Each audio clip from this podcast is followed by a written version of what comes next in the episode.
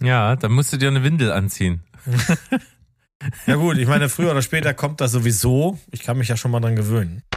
Hallo, hier ist Berg. Und hier ist Steven. Herzlich willkommen zu Steven Spoilberg.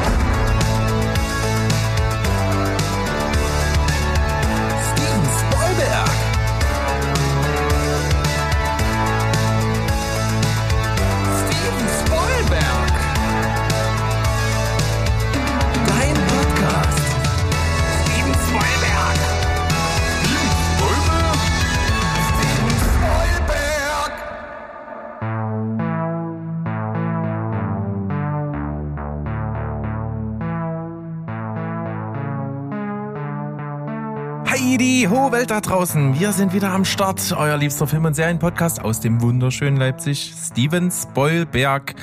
Wir haben die neue Folge Nummer 26 für euch. Heute an diesem wunderbaren Sonntag, den 21. Mai 2023. Und mit mir ist hier der Mo. Ja, hier ist heute die Creme de la Creme der sexy Stimmen die ja eher so, ne, die anderen beiden quäken ja eher so und wir haben's, äh, wir sind die Bassleute. Ja, das stimmt. Letzte Woche war es ja noch bei mir ein bisschen mit Erkältung und Hals und so. Da war das noch deutlich tiefer. Und als ich dann äh, bei den Kollegen von Filmschnack war, an dem Tag war es, sag ich mal so, am schlimmsten, weil da hatte ich am Vortag noch Auftritt und habe gesungen. Mhm. Und äh, da hatte ich also keine Erholung und da war ich so richtig untenrum fett. Weißt ja. du? Ja, ja.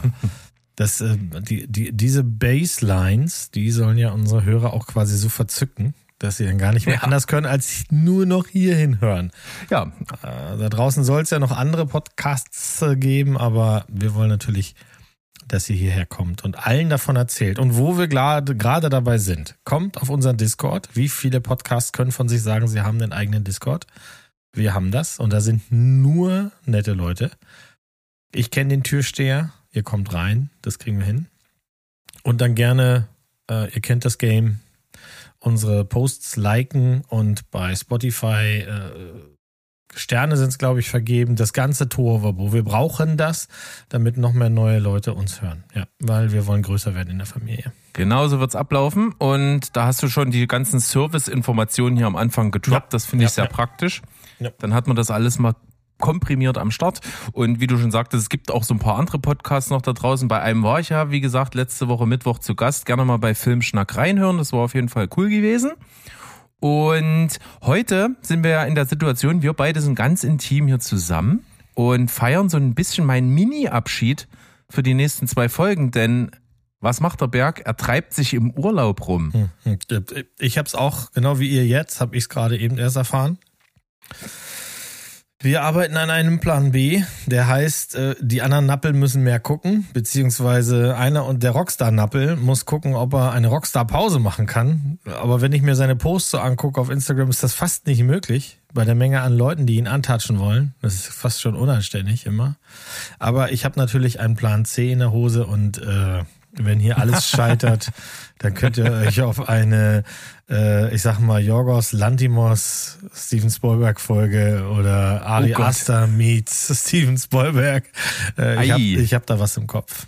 Und ich bin da nicht dabei. Ach, das ist schade. Nee, das, naja, gut. das, ist, das, ist, das wäre dann die Grundidee. Aber komm, lass, wir, wir warten mal ab, was passiert. Vielleicht ist nächste Woche auch wieder ganz normal. Ja, aber das Coole ist auf jeden Fall, äh, wir sind ja nicht irgendwo, sondern wir treiben uns an der Côte d'Azur rum, mhm. in der Nähe von Cannes. Und ich gucke gestern aus Geigel nach und während wir dort sind, sind die Filmfestspiele. Ja, heute Abend geht's glaube ich los, ne? Heute oder morgen oder jetzt? Ja, ne? mhm. genau. Heute, heute. Während wir hier aufnehmen, am 16. Mai 2023 nehmen wir auf. Wir sind der gläserne Podcast. Wir haben es jetzt heute mal mit Transparenz. Weißt du, was heute am 16. Mai im Jahre 1929 das erste Mal war? Nee, aus dem Bauch war ich nicht. Die Oscars? Ja. Guck an. Korrekt. Ja, Erste Oscarverleihung, 16. Was sollte er mich auch sonst fragen? Äh, ja, es ist, stimmt. Natürlich ein bisschen kontextmäßig doof mhm. jetzt. Mhm. mhm. ja, das ist ja, ja, na, wisst ihr ja, das ist eine, eine Veranstaltung, der wir alle irgendwie gespalten trotzdem noch zugucken, auch wenn sie immer mehr an Wert verliert und eigentlich nur diesen ja. übergeordneten Stempel hat Was mich ganz kurz ein bisschen wie das Leben mit, das ist ein bisschen wie das Leben mit Frauen, ne? Du kannst nicht ohne sie und auch nicht mit ihnen. Äh, ja, weiß ich jetzt. ich kann da nicht so richtig mitreden. Ich habe in meinem Leben einfach, ich bin vom, vom von der Sonne geküsst. Äh, alle Frauen, die ich in meinem Leben kennenlernen durfte, sind hervorragende Wesen gewesen. Und ich hatte nie, nie diesen Ärger, den ich in Filmen ständig vorgekaut bekomme. Also das gab's in, ja. gab's in meinem Leben nicht, nicht mal nach Trennung oder so. Ich kann, könnte jetzt jede Ex-Freundin noch anrufen und wir wären immer noch fein. Ich weiß gar nicht, was die mir da immer erzählen. Aber ich will noch mal einmal ganz kurz zurückkommen zu Cannes. Da habe ich nämlich heute Morgen was Spannendes gehört. Es gibt ja auch schon wieder, jetzt noch nicht angefangen und schon Skandale am Sack. Hast du das mitgekriegt? Nee, noch nicht. Es ist ja so, dass äh, die, die Jaulen, wie bei allem, wird natürlich rumgejault, es sind zu wenig Frauen es sind zu wenig Frauen. Dieses Jahr ist ein Drittel der ähm, Filme, um die es geht, von Frauen. Das ist ein Rekord. Das ist natürlich äh, ganz klar schrecklich, dass wir sagen müssen, das ist ein Rekord. Eigentlich sollte das gar keine Rolle spielen. Äh, und da gibt's jetzt gleich halt ähm, zwei Skandale und ein Skandelchen. Das Skandelchen ist, dass der Typ, der äh, zuständig ist für die Kann-Geschichte, einfach sagt, ich will das nicht hören es interessiert mich nicht, denn für mich kommt nur die Qualität des Films. Ja, also wenn der Film nicht taugt, dann nützt es mir nichts, dass das jemand aus einer, aus einer Minderheit gemacht hat oder eine Frau oder oder oder, sondern der, es sollte komplett egal sein, wer den Film gemacht hat. Der Film muss für sich stehen. Finde ich eigentlich ganz gut, was er da sagt. Er setzt sich natürlich damit in die Nesseln, weil dann kommen gleich die Leute und sagen, naja, das ist der Grund, warum, bla und blub, zip und zap, ist auch egal. Nun haben wir dieses Jahr dieses erste Mal dass so viele Frauen da äh, dabei sind und gleich zwei davon haben voll ins Klo gegriffen. Die eine äh, hat gerade eine Anzeige gekriegt wegen Übergriffigkeit am Filmset. Und da mehren sich gerade, erst waren es anonyme Stimmen, jetzt sind das wohl schon bis zu 15 Leute, die auch öffentlich sagen, sie ist eine Tyrannin am Set, was natürlich blöd ist. Äh, äh, weißt du, wenn du auf der einen Seite versuchst, äh, wir zeigen euch jetzt, wir, ne, also wir Frauen wollen in den Vordergrund und dann behandeln, dann benehmen wir uns genau wie die Arschlöcher, die wir hier eigentlich wegdrängen wollen. Und eine andere, oh, das kriege ich jetzt nicht mehr so ganz zusammen. Ach so, doch. Die andere ähm, äh, äh, Regieschaffende wurde gerade angezeigt, weil sie einem Journalisten in Paris in einem Restaurant äh, an den Haaren gezogen hat und hat ihn angespuckt. Hat sie auch schon zugegeben und die einigen sich da gerade oder sowas, aber ist halt blöd, wenn das zwei der Frauen sind, die du gerade nach vorne bringst dadurch und so. Und dann halt, wenn du die ganze Zeit drauf rumreitest, dass gerade mehr Frauen dabei ist, das halt super blöd, ne? Super blöd. Es ist sozusagen sehr schlechtes Timing für genau diese Aktion. Hm. Gut, für Tyrannei am Set ist immer schlechtes Timing, aber was, was weiß ich schon, da müssten wir Till Schweiger mal einladen und zu fragen. Hm. Aber genau. äh, ja, wenn du vor Ort bist, guck mal, ob du da den einen oder anderen Star vielleicht siehst, weil die laufen da ja rum. Also die gibt's ja, die meisten gibt's ja wirklich. Vielleicht findest du ja einen, siehst du einen. Es wäre auf jeden Fall äh, sehr gut, es würde mich begeistern. Ich schaue auf jeden Fall mal bei der Venue rum und guck mal, ob ich ein bisschen einen roten Teppich sehe und sowas. Mal schauen, was da so geht. Problem ist natürlich, als Otto Normalbürger kann man also äh, die Vorstellungen alle nicht besuchen. Da musst du dich also mhm auf jeden Fall akkreditieren lassen gegen Geld, um dort teilnehmen zu können. Mhm. Aber ich habe auch schon mal versucht, so ein paar Kontakte, die wir dann doch haben, mal zu, äh, zu aktivieren und mal geguckt, ob ich jemanden vor Ort, der eine Akkreditierung hat, äh, kenne und treffen kann. Mal schauen. Na, das fehlt noch. Dann sehen wir den, den, den Berg irgendwann bei Red, gibt's das noch auf Pro7? Und ja, gibt's noch. stehst du dahinter, keine Ahnung, Nicolas Cage oder äh, hast El Pacino im Arm oder sowas. Ja, ja ich bin ich bin die Nachfolge von Steven Gätchen dann. Ja, genau. Ja, das das passt ja. ja. Wir haben keine Dune News. Ich habe äh, spontan zwei News die ich, die ich gehört habe, die ich ganz interessant finde. Und zwar, dass äh, tatsächlich Jorgos Lanthimos einen neuen Film macht, in dem die wunderschöne Emma Stone mitmacht. Mehr weiß ich nicht. Interessiert mich auch nicht. Ich werde es auf jeden Fall gucken. Ja. Und äh, äh, ich hatte es auch schon vor, vor einiger Zeit habe ich das glaube ich auch schon mal gelesen, ja. Ja. Und ähm, was ich ganz charmant finde, was für die meisten wahrscheinlich komplett Wurst ist, ähm, es ist ein, äh, äh ein neues Musikbiopic in the making. Die, die kommen ja gut an, nachdem äh, ja, ich meine, der Queen-Film Bohemian Rhapsody sogar einen Oscar gekriegt hat und der deutlich bessere Rocketman wirklich deutlich besser ist äh, oder einfach gut ist, möchten Frankie Goes to Hollywood ein Biopic machen über sich selber. Da wird auch schon eifrig gecastet, lauter Menschen, die kein Schweins kennt. Das ist aber auch gut so, weil ich glaube, das könnte dann auch, das, ich verbinde sehr viel mit denen, ich mag die. Äh, auch wenn das eine sehr seltsame Truppe ist, aber das, das äh, Liverpool-Album war tatsächlich in meiner Jugend mal wichtig. Ähm, da fühlst du wahrscheinlich gar nichts, ne? Doch, ich kenne den einen oder anderen Titel und die, die ich kenne, die mag ich auch sehr gerne. Aber es ist auf jeden Fall eine Band, wo ich kein Bild vor Augen habe, wo es also wahrscheinlich ganz gut ist, wenn da jemand für gecastet wird, den man jetzt nicht mhm. vorbelastet mit irgendeiner anderen Rolle assoziiert. Das könnte vielleicht dann falsche Marker setzen, weil man ja von der realen Person dann wenig vor Augen hat. Deswegen ist es umso besser, wenn es vielleicht jemand ist, den man nicht schon irgendwie vorbelastet sieht. Ja, so, so sehe ich das auch. Also die ist ja klar, die, die Inkarnationsfigur war halt Holly Johnson oder ist immer noch Holly Johnson. Die sind ja jetzt, ganz Liverpool hat ja sieben Tage den ESC gefeiert. Und da hatten sie tatsächlich eine Reunion und haben nochmal zwei, drei ihrer größten Hits geschmettert. Äh, deutlich in die Jahre kommen die Gang, aber ähm, ich könnte mir das auch ganz gut vorstellen, wenn, wenn das so in Richtung ähm, closer geht. So ein bisschen, vielleicht sogar in Schwarz-Weiß und dann eben äh, so ein bisschen Indie-Style hat das Ganze. So, dass, dass es halt so bloß nichts Überbordendes und nichts über, überkandideltes oder sowas, weil das passt halt gar nicht in dieses britische Setting rein. Also zumindest nicht bei dieser Band. Hat mich auf jeden Fall gefreut oder würde mich freuen, wenn das ein anständiger Film wäre. Und da wollte ich dir die Frage stellen, wenn du dir einen Biopic aussuchen könntest über Band oder Sänger, Sängerin, was hättest du denn gerne jetzt als nächstes? Hm, das ist auf jeden Fall eine gute Frage, weil mir, mir steht ja das breite Feld der Musik offen dafür. Ja, ja. Das müsste auf jeden Fall. Es gibt ja schon allerhand, aber gerade in dem Metier, in dem ihr seid, am Start seid, am Stissel, ähm, da kenne ich, glaube ich, gar kein Biopic oder nicht mal eine gute Doku. Ähm, da kannst du mich ja vielleicht auch eines Besseren belehren. Aber wenn du jetzt die freie Wahl hättest. Es gibt auf jeden Fall von Parkway Drive gibt es auf jeden Fall eine, einen Doku-Film, einen ziemlich auch in der Szene beliebten. Äh, das ist auf jeden Fall mal relativ fett gewesen. Es gibt natürlich, gut, wir wissen ja alle von Metallica, gibt es ja auch einige ja. Filme, Umsetzungen und Kram. Gibt es auch. Also richtig es müsste ja halt irgendwas sein, was schon irgendwo Weltniveau hat, sonst macht es, glaube ich, wenig Spaß. Na gut, nee, muss es eigentlich auch nicht. Nö. Muss halt also, halt einfach nur weird genug sein, dass, es, dass man es erzählen kann. Ich ja. habe ja letztens von dem Idols-Film erzählt. Und Idols ist zwar eine Band, die die Wellen geschlagen hat, aber trotzdem ähm, ähm bei euch komplett auf also ne, auch bei Sandro komplett auf Null war, gar nicht bekannt war und trotzdem ist das eine Doku, die die Leute abgefeiert haben, weil der, wenn der kleine Kreis das feiert, spricht sich das irgendwann rum. Das reicht ja. Also wenn du jetzt sagst, da, da gibt es eine Band, die machen schon seit Jahren Musik und die, die Entstehungsgeschichte gibt ein bisschen was her. Ich meine, es sollte schon ein bisschen mehr sein, als wir haben eine Anzeige in NME geschaltet und dann kam der neue Drummer. Und das wäre ein bisschen mm. öd, ne? Ja, also so, so deep habe ich mich auch mit, mit, mit Biografien von Bands nicht auseinandergesetzt, aber ich komme auch ein bisschen aus einer anderen Zeit, ne? Das macht man heutzutage nicht mehr so, weil es halt schon alles sehr schnelllebig ist und dann ist es auch selten, dass man eine Band wirklich über eine ewig lange Zeit halt auf so einen Peak ist, dass es mhm. sich lohnt, sich damit auseinanderzusetzen.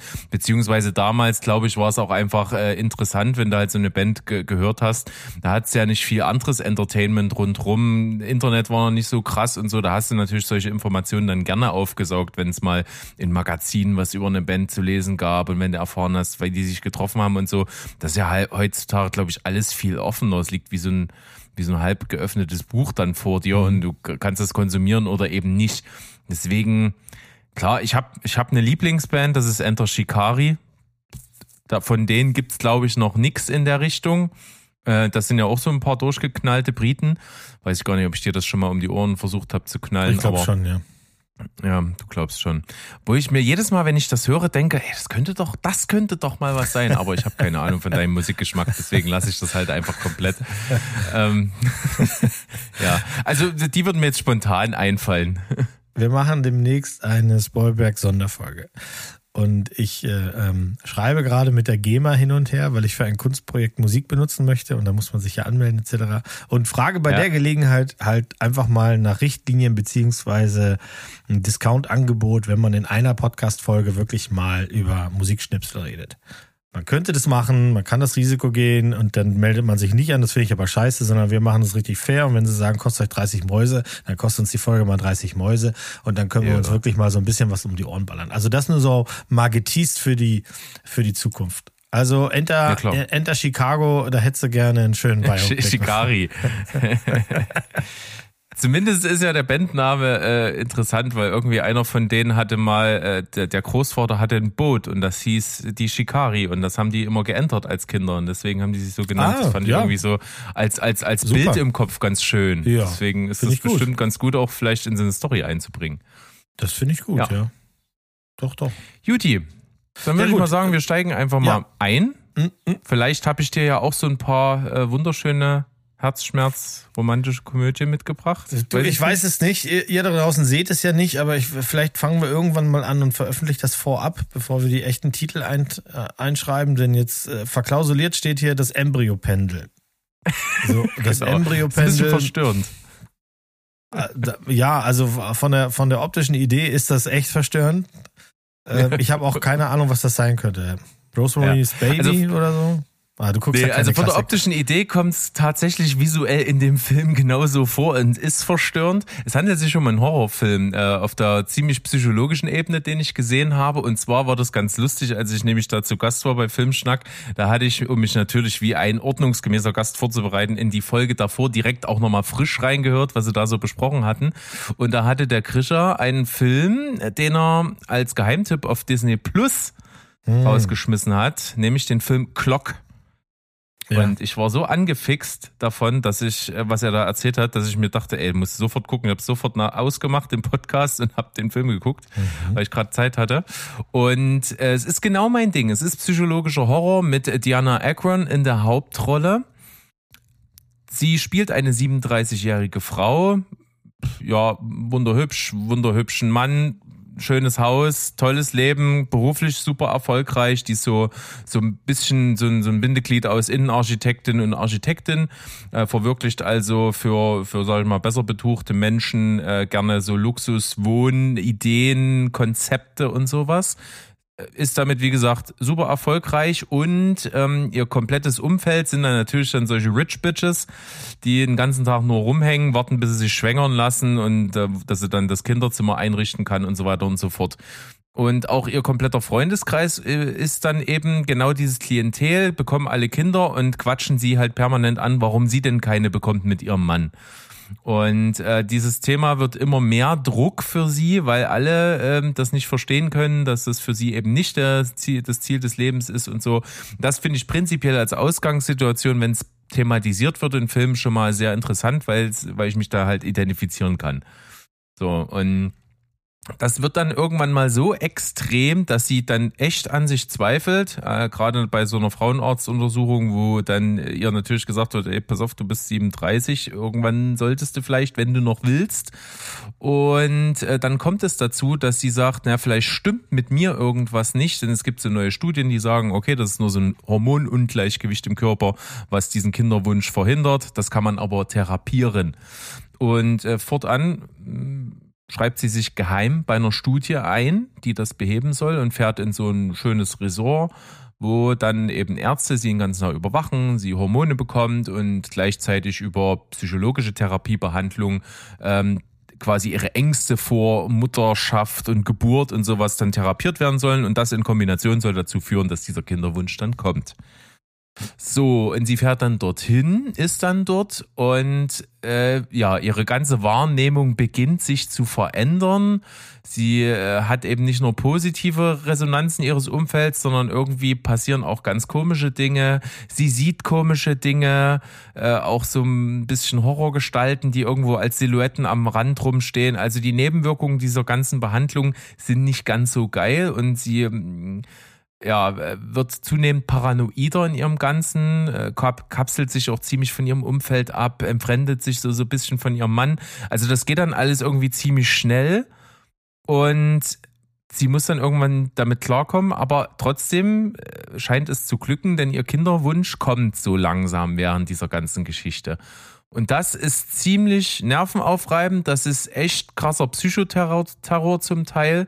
Das ist in wahnsinnig guten Locations eingefangen, also die ganzen äh, Gebäude und Räume und so sind ganz moderne Architektur, sehr symmetrisch, immer mit ziemlich coolen Formen und wie das Ganze da so bildkompositorisch dann immer so die Figuren da drin aufgeteilt sind, sind geile Shots dabei, stehe ich extrem drauf. Und was ich liebe, ist, wenn ein Film das Color Grading als Stilmittel benutzt. Und äh, ohne zu viel verraten, das ist hier der Fall. Also der Film beginnt wirklich richtig knallquietschbunt mit wahnsinnig ästhetischen, saftigen, organischen Bildern und wird äh, immer entsättigter im Verlaufe des Films. Und das wird parallel zur Handlung ihrer Psyche eingesetzt. Und das mag ich extrem gerne. Also stilistisch wahnsinnig cooler Film. Mhm. Ähm, hat ein paar echt deftige Jumpscares also ich habe einmal den Bildschirm angeschrien, weil ich so sauer war, dass ich mich so erschrocken habe. Ja, schön. Hätte ich, ein, hätte ich ein Getränk in der Hand gehabt, ich hätte mich komplett vollgekippt, 100 pro. ähm, also äh, wirklich cooles Ding, echt teilweise creepy, ohne zu explizit und zu gorig zu sein. Also es passiert halt wirklich psychologisch viel im Kopf. Hat äh, ein cooles Ende, und ist insgesamt einfach auf diese Thematik, junge Frau, die sich bewusst dafür entscheidet, keine Kinder zu bekommen, auch einfach ein cooles Statement als Metapher in diesen Film eingebettet. Mhm. Also Clock mhm. kann man auf Disney Plus schauen, ist eine Hulu-Produktion, deswegen ist es auch auf Disney zu finden. Äh, kann man sich reinziehen, gefiel mir sehr gut. Ich habe das äh, Thumbnail gesehen und mich dann natürlich schon gefragt, was ist das? Und wo kommt das her und warum ist es da? Ähm, jetzt habe ich es gehört. Jetzt muss ich mal gucken. Aber das ist, den wirst du alleine geguckt haben. Das ist bei mir natürlich auch so ein alleine Ding. Ähm, genau wie das erste von den zwei Sachen, die ich jetzt zusammenmischen werde.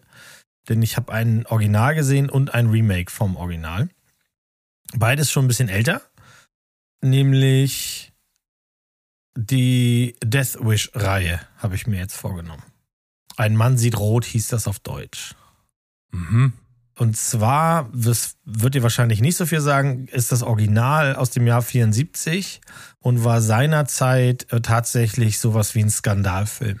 Ein Film, der mit Charles Bronson in der Hauptrolle eine, eine Riesendiskussion gestartet hat über Selbstjustiz. Was ist noch in Ordnung? Was ist vertretbar und unter welchen Umständen kann man einem, einem Menschen Selbstjustiz vielleicht sogar verzeihen? Ähm, das ganze Ding hat, ich glaube, fünf Teile oder sowas dann nach sich gezogen, aber es geht mir maßgeblich um den ersten, denn der wurde dann 2018 neu verfilmt mit unserem allseits beliebten Bruce Willis in der Hauptrolle. Das Original von 74, wie gesagt, Charles Bronson. Charles Bronson ist ein Schauspieler, der den meisten, die hier zuhören, nichts sagen wird, weil der einfach aus einer anderen Ära ist und sich maßgeblich, also Charles Bronson hat maßgeblich eben ähm, Actionfilme gemacht. Und vor allem einmal eingeschossen auf diesen diesen Rache nehmenden Menschen äh, äh war, waren viele seiner Rollen so angelegt, dass er der Typ ist. Und er sah halt eben gar nicht danach aus. Das war so ein stämmiger Typ, musste vielleicht mal googeln, dass du sein Gesicht hast mit einem Schokoriegel großen Schnurri. Und in Deathwish geht es maßgeblich darum, dass die, die Figur Paul Kersey, das ist seine, seine Figur, eben nach einem äh, ähm, Urlaub mit seiner Frau nach Hause kommt und, und man kriegt so im Hintergrund schon mit, dass gerade wegen der ansteigenden Kriminalität immer wieder die Rede davon ist, man muss schlimmere Strafen vergeben. Es muss richtig drakonisch werden, damit die Gangster einfach Schiss haben, äh, überhaupt noch irgendwas anzustellen. Und er ist einer, der am Anfang des Films sich äh, dagegen ausspricht, dass es immer äh, schlimmer bestraft werden soll, sondern dass man eben gucken muss, woher kommt denn die Gewalt und man müsste Mittel und Wege finden.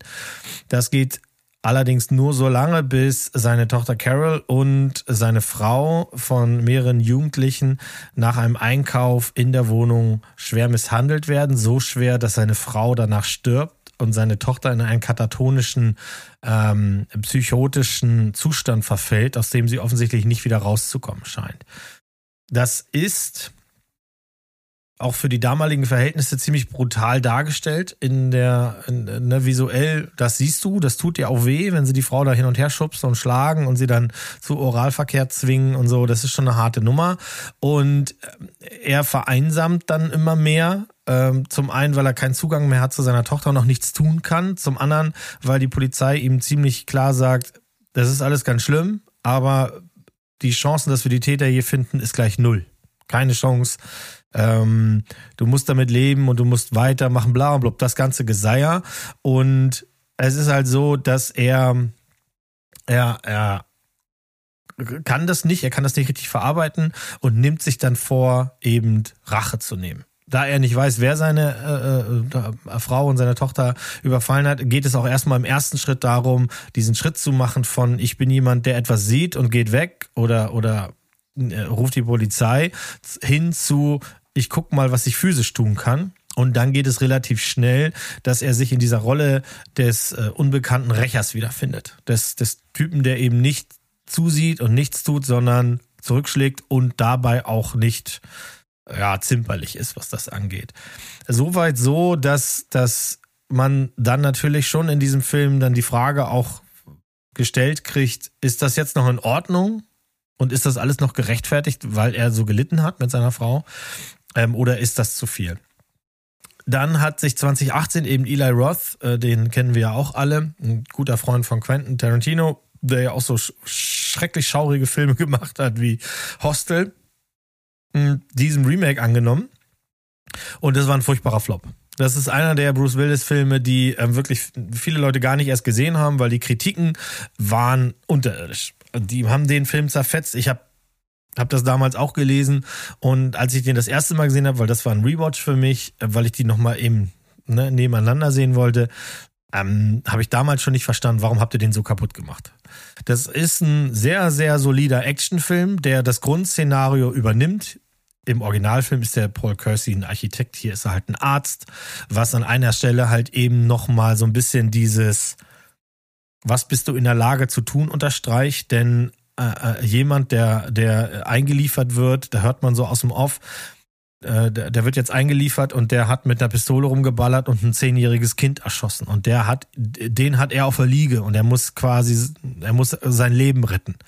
Ja, also auch, dass du, dass du da nochmal diesen extra Touch von, von was bist du bereit zu tun, äh, da kriegst. Und die, auch der Überfall ist ein bisschen anders und wie das ausgeht, ist nachher so ein bisschen anders, aber sonst ist die Basis dieselbe. Da ist der Typ, der wird immer einsamer und dann entschließt er sich eines Abends nicht besonders geschickt und nicht besonders, der ist jetzt nicht plötzlich irgendwie so wie bei ähm, ähm, in anderen Actionfilmen, dass der Typ dann plötzlich, weil er im Koreakrieg war oder sowas, kann der irgendwas? Der kann gar nichts. Also der kann nicht richtig schießen, der verletzt sich dabei, die Wucht der Wumme haut ihn um, ähm, der, der, der geht einfach los und, und denkt gar nicht drüber nach, dass man heutzutage alles permanent filmt und dass es dann plötzlich ein Video von ihm gibt nicht, wo man sein Gesicht sieht, aber es gibt plötzlich ein Video. Er muss sich also ganz anderen Dingen stellen. Und ansonsten ist die Geschichte relativ treu, auch bis zum Ende hin und ist so aufgebaut, auch wie das Original. Das heißt, es könnte theoretisch, wäre das ein Erfolg, hätte man die ganze Reihe nochmal machen können. Ne? Ja. Ich, ähm, es gibt so ein paar äh, Interlinks, also ein paar Sachen, die im Original gemacht wurden, zum Beispiel, dass er an einer ganz bestimmten Stelle sieht er ein paar Bösewichte irgendwie so rumlungern, die machen gar nichts und dann guckt er die halt ganz streng an und macht dann so ganz langsam in der Luft so diesen Fingergun, und knallt sie halt ab, ne, nimmt sie sich einzeln vor so. Das hat ähm, Charles Bronson im Original Death Wish auch gemacht. Als er die Stadt verlassen muss, fährt er in, in eine andere Stadt, kommt am Bahnhof an, sieht ein bisschen äh, äh, pöbelnde Jungs und macht das halt auch. Das ist so ganz geil. Und ansonsten. Wie bei äh, Gran Torino sozusagen. Ja, ja, das aber spielt, auch spielt da drauf an, oder? Ja, nehme ich mal an, ja. Also habe ich damals auch gedacht, dass sie sich das, aber ich meine, das ist sicherlich das nicht das erste Mal, aber so von 74, das finde ich, ich, das könnte mir schon als Mutterschrift dann gelten lassen, ja. Ähm, es ist äh, sowohl das alte als auch das neue sind sehr, sehr gut gemachte Actionfilme. Man muss ähm, man darf jetzt nicht erwarten, dass das wirklich eine Diskussion über das ist richtig und das ist falsch aufmacht. Äh, in, dem, in der Neuverfilmung gibt es noch den Bruder, der versucht als gutes Gewissen irgendwie zu gucken, was passiert gerade mit meinem Bruder. Ähm, oder Schwager ist er, ja, Schwager ist er, genau. Äh, gespielt von Vincent D'Onofrio und das macht er auch sehr gut. Und diese Dynamik zwischen den beiden, das, das ist auch glaubhaft, das nimmt man denen auch ab. Ich hatte viel Freude, beide zu sehen. Ähm, der neue hat auch geile Musik von äh, Ludwig Göransson, den, den mögen wir ja auch, wenn der mal losschmettert, das, das mögen wir ja. Die Action ist gut, die ist äh, glaubhaft rübergebracht und ich mag, ich kann, es tut mir leid, aber ich bin so simpel gestrickt, ich mag Rachethriller. Ich mag, wenn vorne was passiert und hinten wird das gerecht und dann tut's weh. Und ich mag es auch, wenn Bullies auf die Schnauze kriegen. Ähm, und es passiert ja auch links und rechts. Und ähm, ich weiß nicht genau, warum die Kritiker diesen Film zerfetzt haben. Haben sie aber, da ist wirklich kein gutes Haar dran gelassen. Der hat auch gerade seine äh, Produktionskosten eingespielt, deswegen gibt's auch keinen weiteren davon. Ich mochte den wirklich gerne, weil der, wenn du einen knallharten Rache-Actionfilm sehen willst, dann funktioniert der. Der neue und der alte halt, wenn du diesem Charme der mit 70er, das grobkörnige Bild, das sehr fragwürdige Color Grading zum Teil, äh, wenn du dem was abgewinnen kannst. Und den kann man auch noch gar nicht so lange sehen, denn der ist erst seit fünf Jahren wieder von der, ähm, von der Indizierungsliste runter.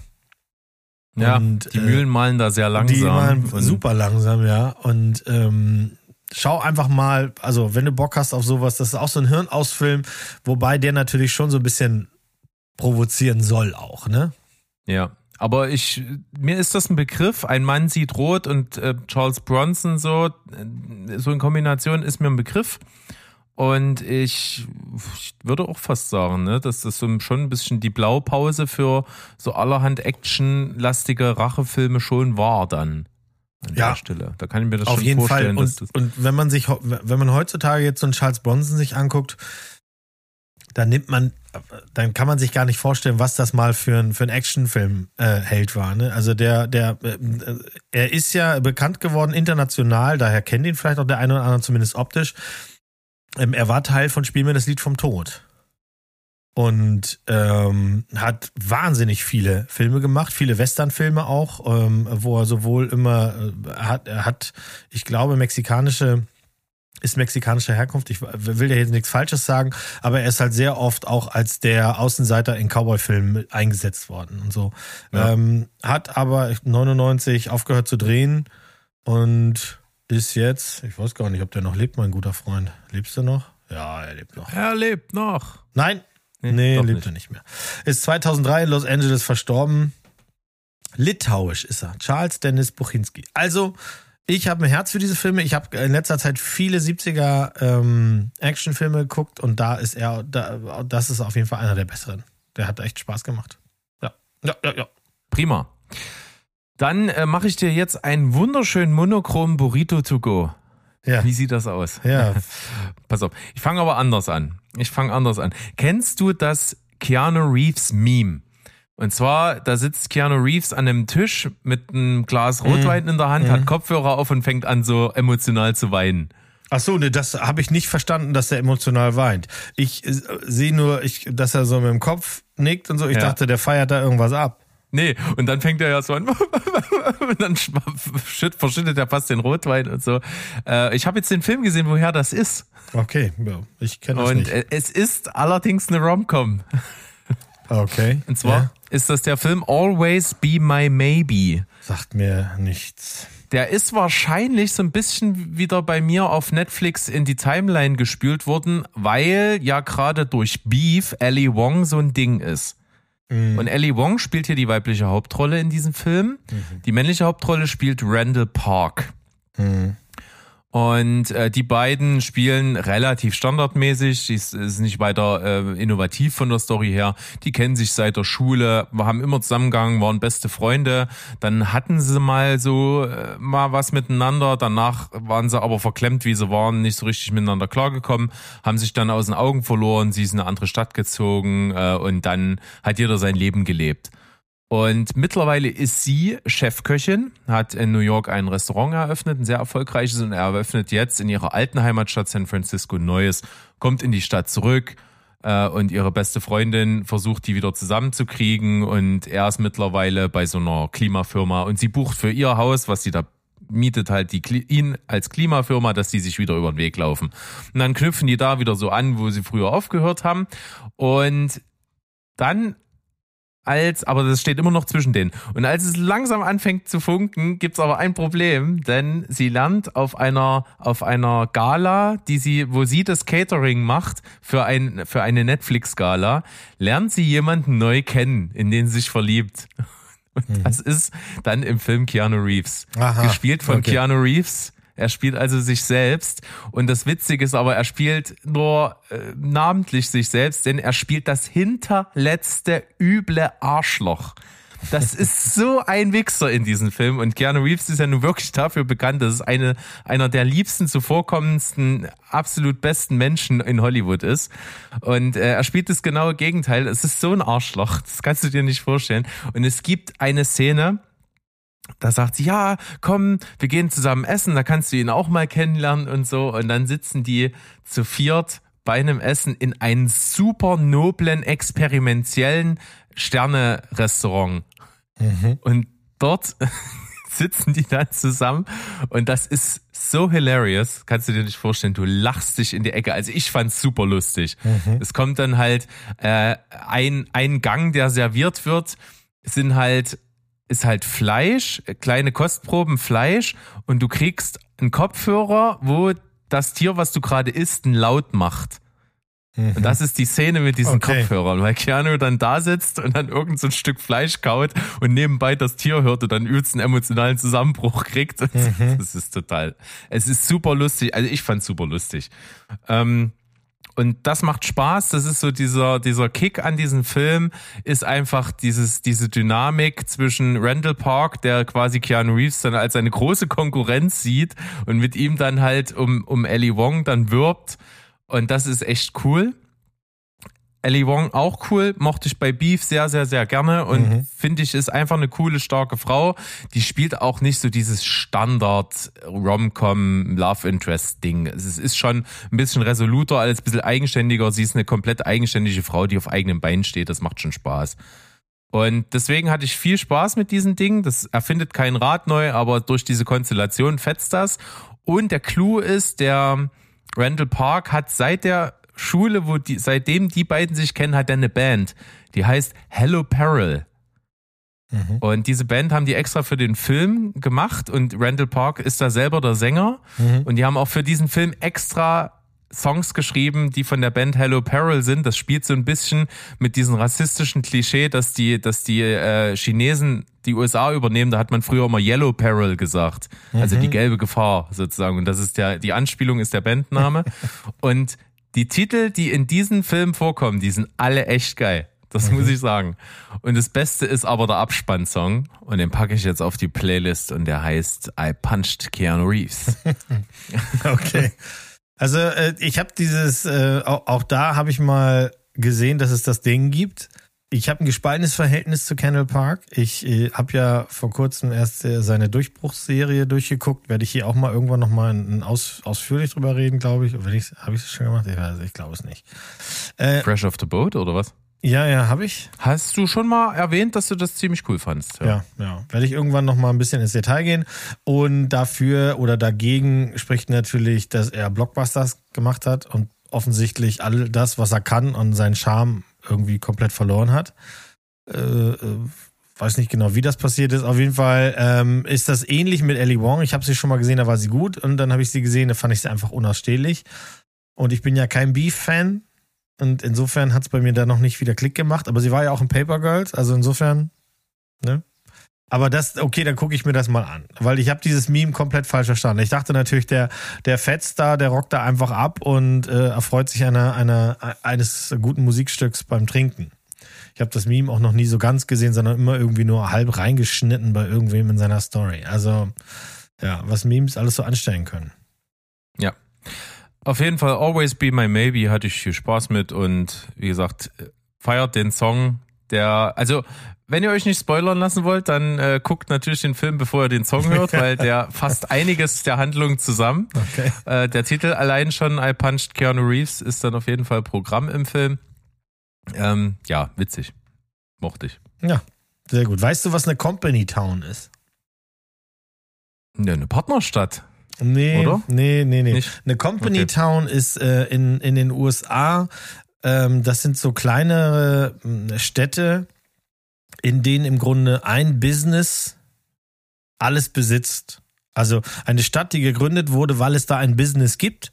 Früher waren das mal so ähm, zum Beispiel in, in und um Minen Ja, dass die, die eine Mine wurde gebaut, dann wurde für die Arbeiter die Häuser gebaut, dann wurden Läden gebaut, weil die Arbeiter was essen müssen, etc. pp. Und so entsteht dann eine Stadt und das nennt man Company. Also wie bei uns Wolfsburg. So. Äh, mag sein, ja. Ja, ist ja auch nur so eine Retortenstadt um den Standort, den Autostandort drumherum, ja. Gut, und, oder, oder was wir sehr viel sehen in dem äh, Oscar-prämierten Film mit Frances McDormand hier, ähm, wie ist das? Wo sie so Landstreicherin ist. Nomadland. Nomadland, genau. Da, da zieht sie ja, muss sie ja auch aus so einer eben so einer Stadt wegziehen, weil ja. die, weil das ja aufgegeben wird, das Geschäft, und dann ist Genau, das passiert natürlich auch, ähm, manchmal mehr oder weniger. Ähm, und die, die Stadt, um die es jetzt geht, nennt sich Kingstown, ist in Michigan und ist eine Company Town, in der das maßgebliche Business Gefängnisse sind. Und die Serie, die ihr sehen könnt auf Paramount Plus, nennt sich Mayor of Kingstown. Ist ein bisschen mhm. blöd, dass Mayor of Kingstown ähnlich klingt wie Mayor of Easttown und könnten nicht unterschiedlicher sein, deswegen nicht durcheinander bringen. Beide sehr gut. Also wenn ihr beides guckt, ist das auch Wurst. Äh, Mayor of Kingstown kann ich jetzt drüber reden, weil jetzt hat ja Paramount Plus äh, äh, die Serie am Start. Ich glaube, die erste Staffel könnt ihr schon komplett da sehen und die zweite ist im Januar gestartet und wird jetzt so häppchenweise hier auch in Deutschland nachgeliefert. Ich habe das vor geraumer Zeit schon gesehen, deswegen musste ich mir selber erstmal wieder so ein bisschen äh, anerfrischen, worum es geht. Wir sehen hier Jeremy Renner in, wenn ich das nicht richtig falsch sage, in seiner ersten Serie und die wiederum ist von Taylor Sheridan. Und Taylor Sheridan ist ja im Grunde ähm, eine Fernsehmacht. Also wo, wo der seine Finger überall drin hat, das ist ja, das ist ja schon unanständig. Ähm, sowohl als Schauspieler sehr erfolgreich in Sons of Anarchy zum Beispiel oder Veronica Mars oder so, aber halt eben maßgeblich äh, als Autor ähm, von Film- und, und Fernsehserien Hell or High Water, Sicario, äh, Wind River, Yellowstone, 1883, Tulsa King, haben wir erst vor kurzem drüber geredet. Also wie gesagt, wenn der seine Finger da dran hat, dann weiß man schon, dass man da Qualität bekommt und das ist ja auch nicht anders. In dieser Geschichte ist das so, dass die Familie McCluskey in dieser Kingstown im Grunde sowas sind wie die Moderatoren also die passen auf, dass ähm, die Street Gangs, dass die ganzen Gangster, dass aber auch die Gefangenen im Gefängnis, äh, dass die Wärter, dass die Cops, dass die alle miteinander reden die ganze Zeit. Die sind also quasi ähm, wie so Moderatoren, die immer dazwischen geschaltet werden. Die, die könnte man jetzt absurd finden, aber zum Beispiel die, die Gefangenen im Gefängnis sagen, oh, die Wärter, die sind aber böse zu uns. Und dann gehen die halt hin und versuchen zu vermitteln und sagen, pass auf, du kannst denen jetzt nicht immer dies verweigern oder das verweigern. Und so funktioniert eben diese McCluskey-Familie, die auch wirklich dann als quasi inoffizieller Mayor, als Bürgermeister so gehandelt wird. Und allen voran ist das halt ähm, Kyle Chandler äh, als Mitch McCluskey, ne, der ältere Bruder von Jeremy Renner in seiner äh, Rolle als Mike McCluskey und hm, wir sehen halt relativ am Anfang, dass dann das Gefälle sich ändert, weil ähm, Kyle dann nicht mehr der, der, der Boss sein kann, also der, der große Bruder sein kann und ähm, Jeremy Renner in seiner Rolle das übernehmen muss und damit ein, ein Stück weit überfordert ist. Und wir sehen dann halt eben ähm, die Entstehungsgeschichte von quasi dem neuen Mayor of Kingstown in, ne, gespielt von Jeremy Renner, der äh, getrieben davon ist, das besser zu machen, als sein Bruder das die ganze Zeit gemacht hat, die Leute zusammenzubringen, während parallel die Straßengangs die Stadt übernehmen wollen, ähm, die, die, die, die Cops, die in den Gefängnissen arbeiten, also die Guards, die Wächter, die Schnauze voll haben, dass die, dass die Gefangenen plötzlich irgendwie ständig irgendwie extra Würste kriegen. Ja, die, die verdienen nicht genug und die Gefangenen wollen hier noch ein bisschen Sahne auf dem Kuchen haben, solche Sachen. Ähm, die Cops, denen das langsam auf den Schiss geht, dass die McCluskys ihre Finger drin haben und ähm, das Ganze eskaliert dann am Ende tatsächlich auch in einem Riot im Gefängnis, in dem wahnsinnig viele Leute dann plötzlich äh, ähm, auch op zu Opfern werden und ähm, das ist eine sehr, sehr spannende Serie mit zehn Folgen, die ich sehr gerne weggeguckt habe. Und die zweite fange ich demnächst an, wenn ich alle Folgen am Start habe, weil die erste habe ich relativ kurzfristig weggelutscht. Die Folgen sind immer so 45 Minuten lang. Die sind sehr spannend. Jeremy Renner, äh, Jeremy Renner ist sehr, sehr gut in seiner Rolle. Man nimmt ihm das ab, dass der auch an sich zweifelt und zweifelt, ist das hier alles richtig, was ich so mache. Ich kann auch gar nicht so sehr ins Detail gehen, weil dann nachher rutscht mir irgendwie eine, eine Verbindung raus, die für mich ganz klar ist, die nachher aber vielleicht ein Spoiler wäre, deswegen lasse ich das. Das Einzige, was mir richtig auf den Schiss geht in dieser Serie, ist Diane West, die seine Mutter mhm. spielt. Mhm. Als Marion McCluskey, sie ist im Grunde ja die dann die Matriarchin, ne? Vater gibt's keinen.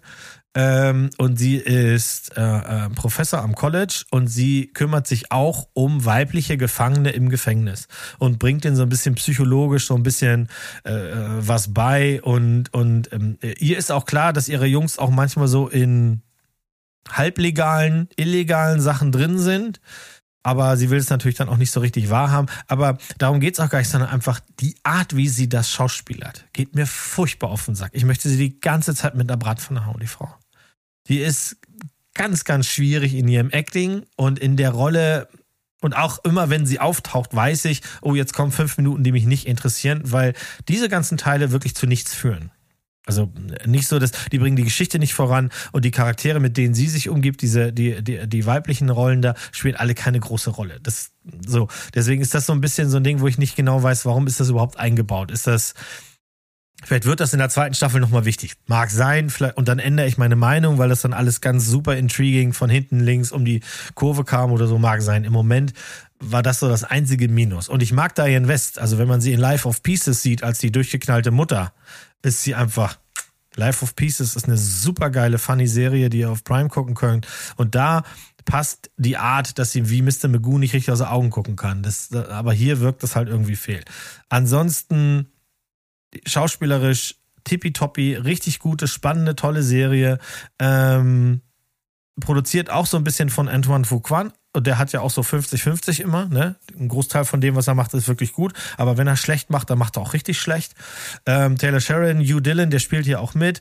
Ähm, ihr könnt da nichts falsch machen, wenn, wenn ihr auf so eine, so eine äh, Crime-Drama-Serie spielt. Das hat so ein bisschen was von, ein bisschen was von The Wire und ein bisschen was von, von, ne, das werdet, das werdet ihr erst recht nicht kennen. Also so in diese Richtung, ein bisschen The Wire, aber mit mehr, ähm, mit, mit ein bisschen breiter aufgestellt und nicht ganz so kompliziert. Also hier sind lange nicht so viele Charaktere. Ich meine, ist ja klar, bei fünf Staffeln The Wire, hier habt ihr erstmal eine Staffel zu gucken. Paramount Plus, ich kann euch das nur sehr ans Herz legen. Mir hat das sehr viel Freude gemacht. Jo, The Mayor of Kingstown. Yes, der Major. Dann schauen wir mal, zum nächsten Ding, was ich mitgebracht habe. Ich habe ähm, ja, was okayes gesehen. Es war schon eigentlich ganz gut. Es hat deutliche Schwächen, aber es ist in dem, was es nämlich möchte, nicht zu übertreffen. Und zwar ist es äh, der Film Fall, den man auf Prime sehen kann. Mm. Hm. Habe ich gestern überlegt. Gestern Abend überlegt, ob ich den einfach anmache. Der war da plötzlich ja. da und dann dachte ich, ach, Klick doch mal drauf. Ja, och, Mensch. Also, Aber dann habe ich auf die Uhr geguckt, war Viertel nach elf und dachte ich, mir ist zu spät. Genau. Also praktischerweise ein Kammerspiel. Ne? Es war so ein bisschen eine Indie-Produktion und dann ähm, kam Lionsgate mit ins Spiel, die das die Rechte an dem Ding gekauft haben, das Teil dann richtig nach vorne gepusht haben. Da haben die dann ähm, auch äh, sogar so ein bisschen nochmal äh, ein paar Sachen nachbearbeitet, damit es weniger brutal ist, damit sie es dann auf PG 13 runterkriegen, mhm. um es dann tatsächlich, was sie auch getan haben, nochmal im Kino zu bringen. Worum geht's? Ähm, geht um eine junge Frau, die ähm, ja, Klettersport mag. Du siehst auch gleich am Anfang des Films, wie sie mit ihrer besten Freundin und ihrem und ihrem äh, äh, Partner da eine Wand hochklettert. Äh, es gibt einen tödlichen Unfall, der Gatte stirbt dabei und sie ist dann ziemlich am Arsch. Die Freundin, ja, versucht irgendwie auf ihre Weise damit klarzukommen, startet irgendwie so einen weltweiten Globetrotter-Ding als YouTube-Star und versucht immer so, so ein bisschen Extremsituationen zu filmen. Naja, ein Jahr später ähm, verfällt unsere, äh, unsere kleine Pippi immer noch ziemlich viel dem Alkohol und kriegt ihr Leben nicht auf die Kette, was ihrem Vater, gespielt von Jeffrey Dean Morgan, der eine ganz furchtbare deutsche Synchronstimme hat, auffällt mhm. und der aber nicht an sie rankommt und dann kurzerhand die Freundin wiederholt, dass sie die, dass sie sie quasi aus ihrem Loch wieder rausholen soll. Und was macht sie? Sie sagt, pass auf, du musst dich deiner Angst stellen, du musst auch wieder klettern. Ich habe ja aber gerade auch was vor.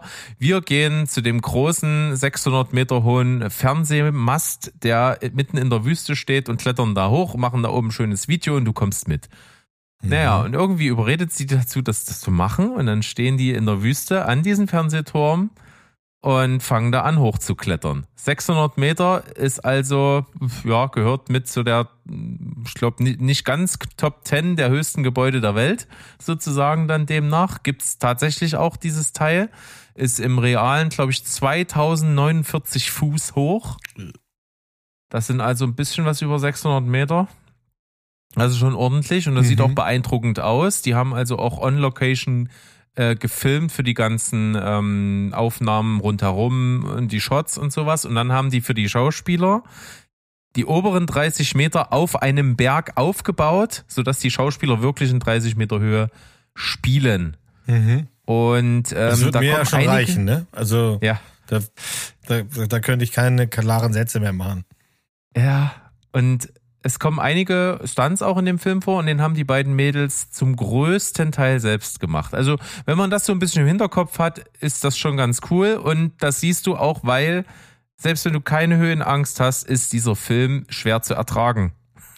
Weil dieses Höhegefühl wirklich permanent da ist und aus diesem Kammerspiel-Setting, dass die quasi nur auf diesen alten rostigen Metallturm hochklettern, holt die Kamera alles raus äh, von Drone-Shots über irgendwelche coolen Steadycams im, im Turm selbst und so.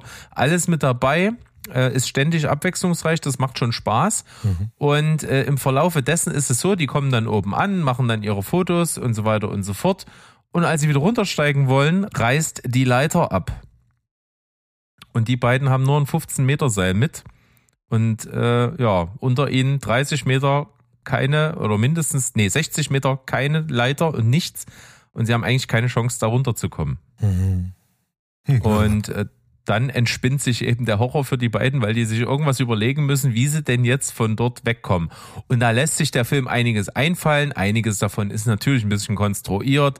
Einiges funktioniert nicht so geil. Und lass dir von jemandem gesagt sein, nämlich von mir, der äh, auch einige Jahre geklettert ist, die stellen sich schon teilweise wirklich doof an. Also für für Leute, die mit extremen Sachen und Klettern so ein bisschen zu tun haben, sind sie relativ schlecht ausgestattet. Man kann mit relativ einfachen Mitteln ein bisschen was dabei haben, was einen das durchaus einfacher macht, aus so einer Situation wieder rauszukommen. Sei es drum, dann wäre kein cooler Film raus und die meisten Leute kennen sich damit ja auch nicht so aus. Deswegen ist es erträglich, wenn man es versucht, ein bisschen aktiv auszublenden. Es ist eben vordergründig spannend vordergründig echt nervenaufreibend, weil dieser Thrill sich überträgt. Mhm. Die Höhe ist krass, die machen das auch solide, sind keine Überschauspieler, aber ich habe auch schon deutlich Schlechteres gesehen. Und insgesamt hat es ein paar coole Ideen, ein ganz cooles Ende. Ich fand es eigentlich rundum sehr gelungen und das, was es macht, nämlich dir ein bisschen Nervenkitzel durch Höhe vermitteln, das macht dieser Film wirklich gut. Deswegen kann ich äh, Fall und er hat im Deutschen einen dummen Beititel natürlich, weil es schon irgendwas gibt, was Fall heißt. Deswegen mussten sie es nennen. Fall, Fear Reaches New Hates. Kann man auf Prime schauen, kostenlos. Zieht's euch rein, ist eine Empfehlung. Mhm. Ja, ich habe ja tatsächlich so ein bisschen mit der Höhenangst. Ne? So. Ich war jetzt Dann vor kurzem sollte mit, dich das deutlich mehr anfassen. Ja, ich war vor kurzem in einer, in einer Ausstellung, in der es einen ähm, VR-Film gab, über den man dann ja, wurde so eine Fantasiereise quasi gemacht. Und da hat dann so ein junges Mädchen auch gesagt, ähm, wenn sie Probleme mit Höhenangst haben, hier wird geflogen. So, dann, dass man sich schon mal seelisch darauf einstellt, ne? Und dann fängt dieser, fängt dieser kleine Film an. Und wenn die dann wirklich in, und das ist ja nur VR und du siehst, du sitzt ja mit dem Arsch auf dem Stuhl und ähm, meine Freundin war ja nebenan und so, das passiert mir ja auch nichts, aber wenn sie dann anfangen zu fliegen, habe ich schon kurzzeitig wirklich gedacht, wow. Weil da ging es auch dann sehr schnell sehr hoch und dann auch so, dass du dich wirklich, wenn du dich drehst, du hast eine 360 Grad rundum, oben, unten, links, rechts, alles und dann fliegen dir Sachen entgegen. Das war mir schon, also das heißt, ich werde den Film wahrscheinlich dann noch, noch ein bisschen anders erleben. Aber ich werde ihn gucken, weil ich hatte, wie gesagt, der Finger war ja schon drauf. Ja, dann musst du dir eine Windel anziehen. Ja gut, ich meine, früher oder später kommt das sowieso. Ich kann mich ja schon mal dran gewöhnen. Ich habe hier noch ein paar von den Hunden liegen. Äh, wenn, wenn die läufig sind, dann haben die so kleine Windeln an manchmal und vielleicht äh, ja. nähe ich mir da was zurecht, ja. Siehst du. Aber wenn du schon kurz davor warst, dann solltest du hier zugreifen, denn unterhaltsam ist es allemal. Ja, das passt auch zu meinem nächsten. Tada! Überleitung, unterhaltsam. Das ist leider ein Film, der auch an den äh, Kinokasten in den USA jetzt nicht so super erfolgreich war bisher. Und bei uns, und da habe ich mir die Erlaubnis von Onkel Bert geholt hier, ähm, ich darf jetzt über diesen Film reden, obwohl der Film erst am 25. bei uns startet. Mhm. Und wenn ihr das hier hört, dann ist er also noch gar nicht draußen. Und das soll ich nicht immer machen, weil das frustriert die Menschen. Aber weil die Spanne so kurz ist, sollte die Frustrationsgrenze auch relativ gering sein. Ich habe Renfield gesehen. Ach, guck an. Ich habe Renfield gesehen. Ich habe ja mich schon darüber gefreut, dass es den geben wird und äh, konnte dann natürlich nicht äh, Nein sagen, als sich mir die Gelegenheit bot, da reinzuglotzen. Ähm, Regie Chris McKay der Chris McKay ist ja einigen wahrscheinlich bekannt von dem hervorragenden Lego Batman Movie. Das war sein Regiedebüt. Und ähm, er führte dann auch gleich Regie bei dem schrecklichen Film The Tomorrow War. Aber das will ich ihm gar nicht ankreiden, denn er hat ja. Oh, ich mochte The Tomorrow War. Hört nicht auf Mo, ich fand den ganz cool. Ja, das, ist auch so ein Hirn aus Freitagabendfilm. Ich verstehe das ja. schon. Ich verstehe das ja. schon. Ähm, und er arbeitet. Mega Creature Design, das muss man mal noch betonen. Also es ist wirklich ein hammergeiles CGI Creature Design gewesen. Ja, das ist schon so. Ansonsten, ja, also der hat seine Schwächen, der Film, aber der hat auch ein paar Stärken. Das ist schon okay. Und er ist gerade dran an einer Live-Action-Verfilmung von Nightwing. Ähm, also insofern, das könnte ja alles ganz interessant sein. Dieser ähm, Chris McKay hat ursprünglich mal gedacht oder gesagt, wenn ihr hier bei Universal gerade die ganzen Horrorklassiker neu auflegen wollt, dann lasst uns doch was Schönes über Dracula machen. Und da hat er sofort den Finger hochgehalten und gesagt, hallo, ich.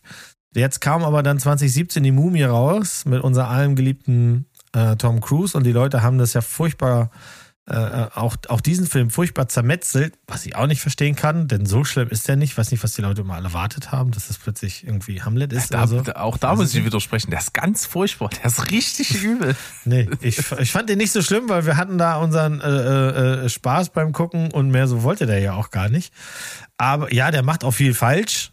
Äh, äh, vor allem hätte ich zum Beispiel nicht mit die Mumie angefangen und vor allem hätte ich nicht diesen bescheuerten Move gemacht, äh, zu versuchen, äh, äh Jekyll und Hyde noch reinzubringen, weil das war nur wirklich naja, anyway, das ist ja ein Projekt der Vergangenheit. Das wird es ja dann so auch nicht mehr geben. Aber es stand halt Dracula im Raum. Und ähm, wie auch immer, über zwölf Ecken ist dann 2019 entschieden worden, es wird ein Film über Graf Draculas Handlanger, ähm, Renfield. Wer sich in der Vampir-Szene ein bisschen auskennt, der weiß ja, wer Renfield ist. Das ist tatsächlich ein Charakter, der schon im allerersten ähm, Dracula, also der in jedem Dracula-Film vorgekommen ist, selbst in, in Friedrich äh, Murnaus Nosferatu gab es einen Renfield, nur der hieß da anders, weil da hießen ja alle anders, weil er ja keine Rechte hatte an dem Stoker. Ähm, äh, Original und zum Beispiel haben solche Leute wie Klaus Kinski und Tom Waits äh, schon mal die Figur gespielt in anderen Verfilmungen. Und angefangen hat das Ganze eben dann, der bekannteste Renfield-Darsteller ist Dwight Fry, der das eben in dem Dracula-Film von 1931 gemacht hat. Und das ist gleich etwas, was diesen neuen Film so super duper charmant macht, denn der schließt exakt da dran an. Also wir sehen Szenen aus dem 1931 äh, gedrehten Dracula-Film mit Deepfake, die Gesichter von Nicolas Cage als Dracula und eben Nicholas Holt als ähm, Renfield. Und das ist so geil, das ist so charmant, da ging mir mein Herz so auf, weil das erzählt halt die Geschichte weiter. Äh, der, der Charakter von Renfield ist ja der sogenannte Familiar. Also das ist derjenige, der sich tagsüber darum kümmert, dass es seinem Meister gut geht. Hier spinnen sie das so ein bisschen weiter. Er beschafft ihm auch Opfer. Das tut er im Original nicht, aber das ist auch egal.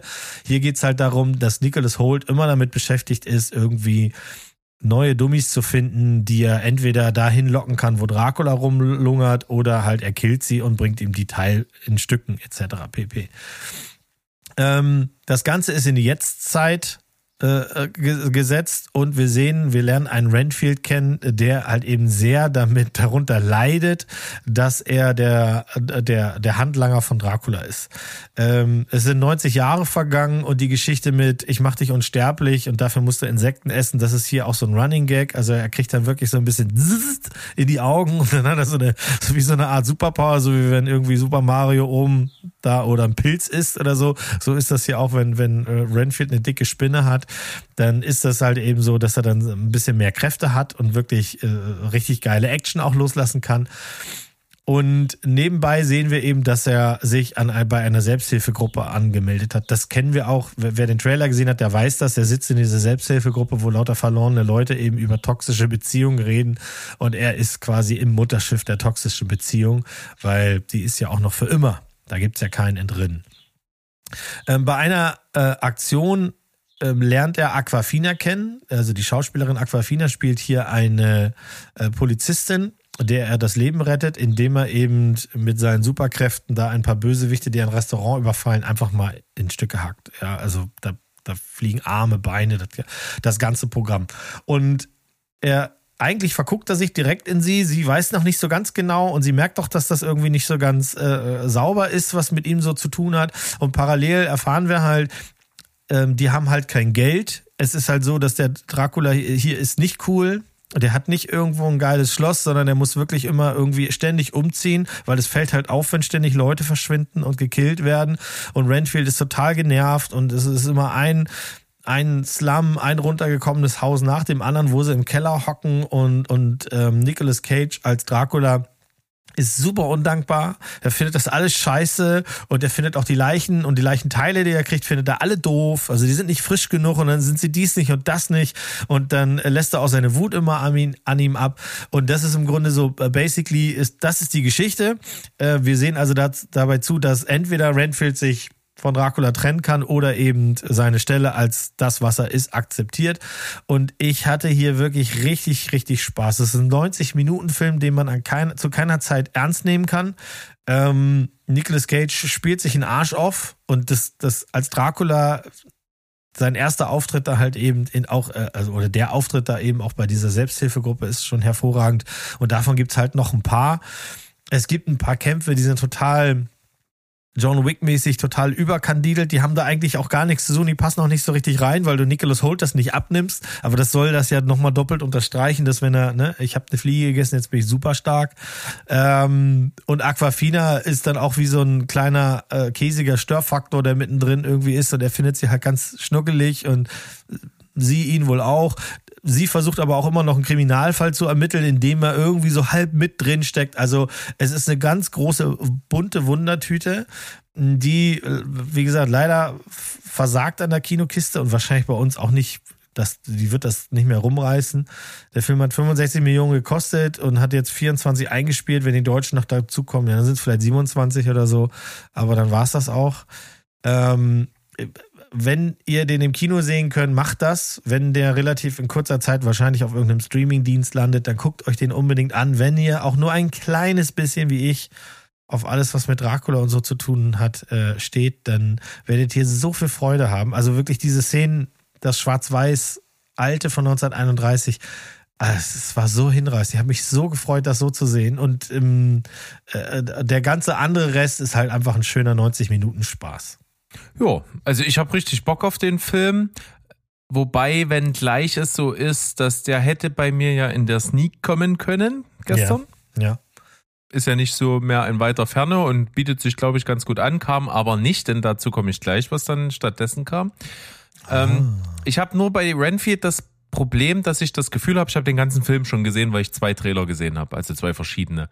Weil die mhm. sind echt vollgepackt. Die sind auch mit einem Großteil von dem, was du jetzt erzählt hast, das wusste ich aus dem Trailer mhm. quasi schon. Das ist, ist auch so, ja. Also, und der, das, das, der, das finde ich halt sehr schade. Das ist einer dieser Trailer, die, das, ja, der verrät halt sehr viel, weil sie wahrscheinlich auch die Notwendigkeit gesehen haben, dass sie die Leute so anzuckern, dass du kommst. Aber ich sag's mal so, wenn du das, was du im Trailer gesehen hast, alles gut gefunden hast, dann ist das, was noch übrig ist, das ist auf demselben Niveau. Und dann hast du einfach, und er übertreibt es halt eben nicht. Das finde ich immer gut. Wenn ein Film weiß, was er, was er kann und wie lang er sein sollte.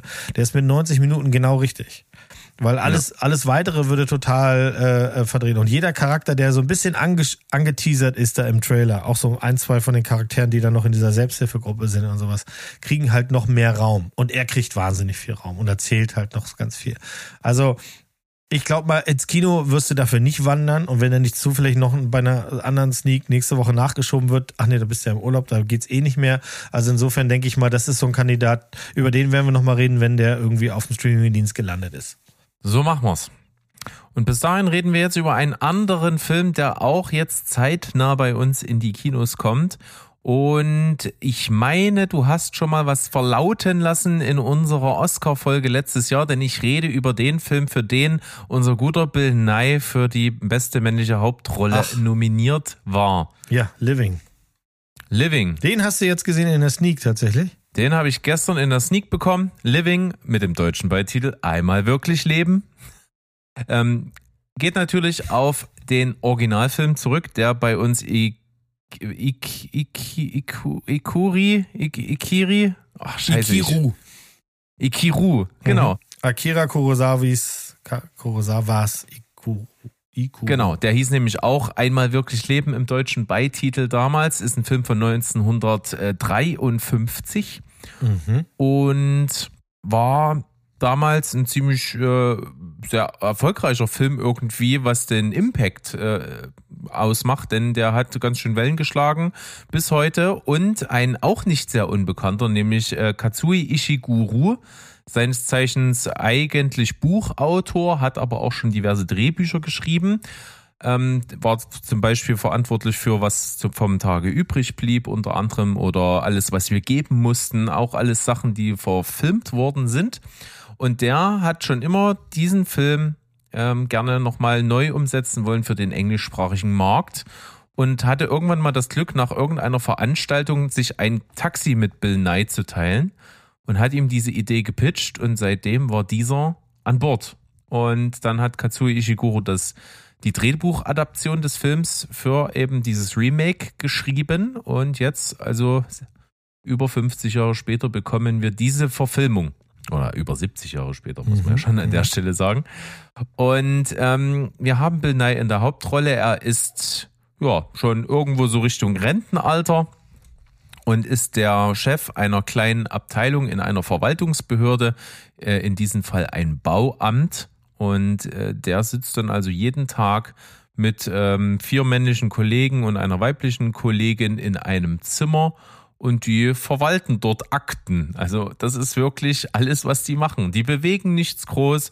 Das Ganze ist ein bisschen wie bei Asterix und Obelix auf der Suche nach einem Passierschein A38. Wenn da jemand reinkommt und sagt, hier, ich habe dir einen Antrag mitgebracht, den müsst ihr mal bitte bearbeiten, dann sagt er, nee, wir sind dafür nicht zuständig, geh mal bitte zum Grünflächenamt und dann gehen die durchs ganze Haus zum Grünflächenamt und das Grünflächenamt sagt, nein, das muss der äh, Bauverordnungsplaner dann irgendwie planen, dann gehen die dahin und so weiter und so fort und irgendwann wenn das in seiner Abteilung wieder ankommt, nimmt er mit äh, größter Würde diese Akte entgegen und sagt, naja, wir können die ja hier hinlegen und das stört uns ja nicht weiter.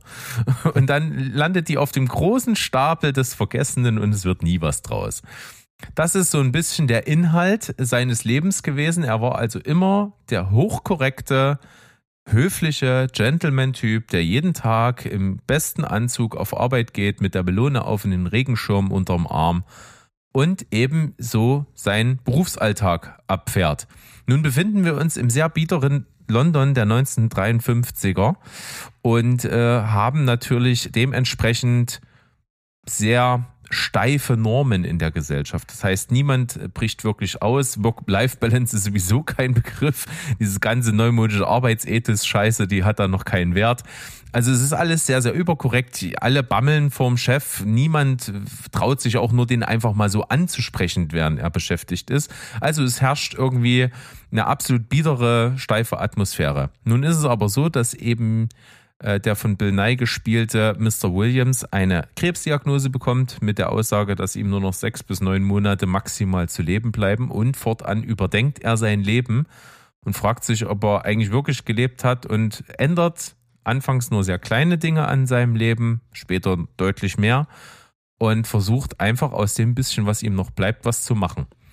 Das klingt nicht besonders innovativ, ist es an sich auch nicht, aber alter Schwede ist das ein super gefühlvoll inszenierter Film, der genau die richtigen Töne anschlägt, der mit einem unglaublichen Schauspiel von Bill Nye gesegnet ist, den man durchaus hätte, wir haben es damals schon gesagt, den Oscar in die Hand hätte drücken können.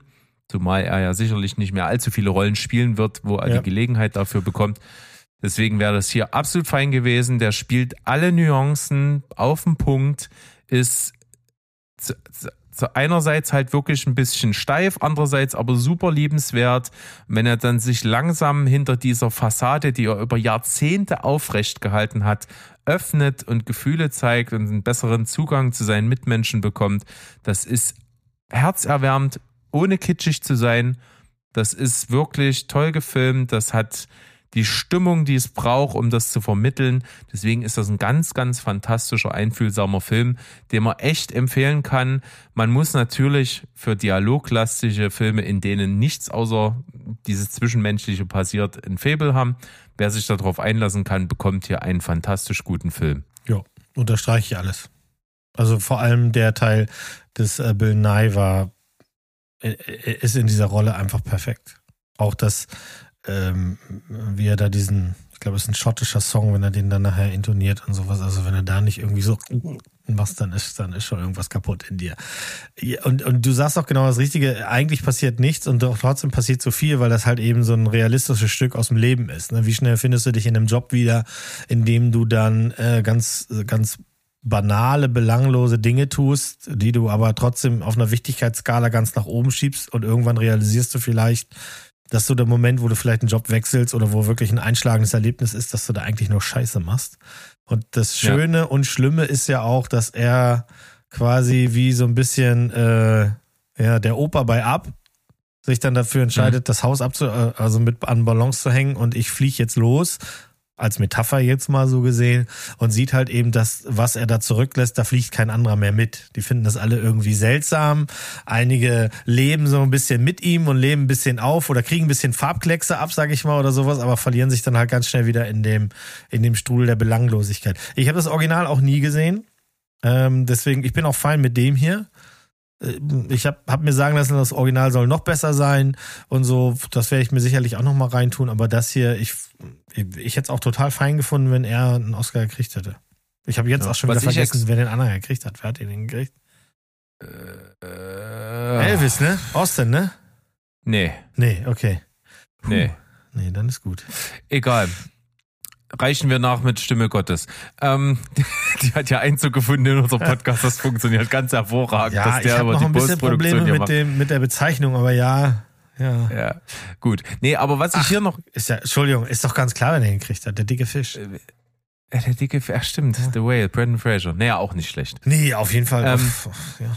Aber was ich sagen wollte, ist natürlich ist es nicht einfach, eine solche Geschichte aus dem Setting seiner Ursprünglichkeit herauszureißen. Denn ich sage mal, das Ganze spielt ja im, im asiatischen Raum und da ist ja dieses, dieser Arbeitsethos und dieses verschlossene und dieses krasse Hierarchiedenken vor allen Dingen auf Arbeit und parallel dazu noch diese Verpöntheit von Gefühlen zeigen, ja. vor allen Dingen unter Männern, ja noch deutlich krasser. Deswegen finde ich sehr beeindruckend, wie man das hier adaptiert hat und hat sich wahrscheinlich auch einfach das richtige Milieu dafür ausgesucht. Auf jeden Fall, also das Nachkriegsengland in den 50ern, ich glaube, was steifer geht nicht. Also das, das schon davor, schon vorkriegs ist nicht gut, aber nachkriegs war ja noch schlimmer. Richtig. Also. Und ich muss auf jeden Fall sagen, jeder, der diesen Film jetzt sieht und sagt, ey, das ist wirklich ein fantastischer Film, das hat, war genau mein Ding, der sollte sich auf jeden Fall auch ähm, was vom Tage übrig blieb, anschauen. Denn die Tonalität dieses Films ist ganz genauso. Der ist mhm. genauso einfühlsam und der ist auch fantastisch geschauspielert.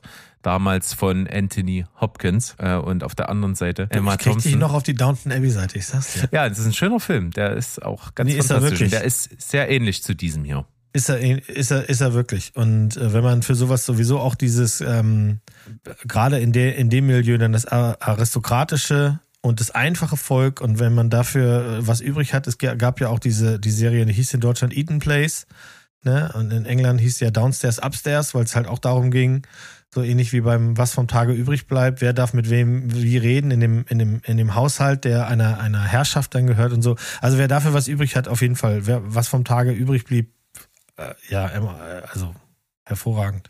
Sehr schön. Jetzt bin ich mal gespannt, was bei dir die Mümmelmannsburg ist. Ja, ja, ich wusste, also Mümmelmannsburg ist Rabbit Hole. Ah. Ich wollte nicht äh, äh, Hasenhaus oder sowas, weil ich dachte dann, ach, dann kommt er sofort drauf. Rabbit Hole ist, weiß ich nicht, ob du das weißt, eine Fernsehserie. Nee, habe ich noch nie gehört. Okay, Rabbit Hole ist eine Fernsehserie, die auf Paramount Plus läuft, äh, in dem ein zerknitterter Kiefer Sutherland die Hauptrolle spielt. Und ich habe ja einen Soft Spot für, für unseren Freund Kiefer, denn ich bin ein Riesenfan damals gewesen von 24 bis sie es übertrieben haben, aber da kann er ja nichts zu. Oder wahrscheinlich kann nur er was dazu, ist auch egal. Auf jeden Fall, äh, wenn man sich den Trailer davon anguckt, dann kriegt man gleich sehr relativ schnell mit. Das ist ein Spionage, Action, Thriller, der vordergründig relativ klar eine Geschichte erzählt. Und ich kann euch direkt sagen, in den acht Folgen Ihr könnt nicht nebenbei essen, ihr könnt nicht nebenbei popeln und wenn ihr zu viel Wein trinkt dabei, dann kommt ihr durcheinander, denn die trauen sich hier schon, euch ein bisschen herauszufordern. Und wenn man sich dann fallen lässt, und darum geht's auch so ein bisschen in Rabbit Hole, dann kriegt man hier eine Serie, die wirklich ein richtig solider Spionage, Action, Thriller ist, den man auch gut hätte verfilmen können am Stück. Ähm, durch die, durch die Folgenebenen ist das halt eben nochmal so ein bisschen figelinscher, weil die erlauben sich eben auch mit verschiedenen Ebenen und Flashbacks zu arbeiten. Und jetzt kommt's, die sagen euch das nicht. Das heißt, du weißt nicht, wann ist das ein Flashback und wann ist das nicht. Und nachher tut sich das alles zusammen.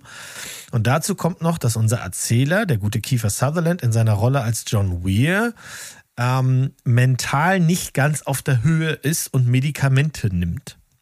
Und wenn er die nicht nimmt oder nicht im richtigen Verhältnis nimmt oder wenn er gestresst ist, dann kann er seinem Gehirn nicht sagen, es soll aufhören zu denken.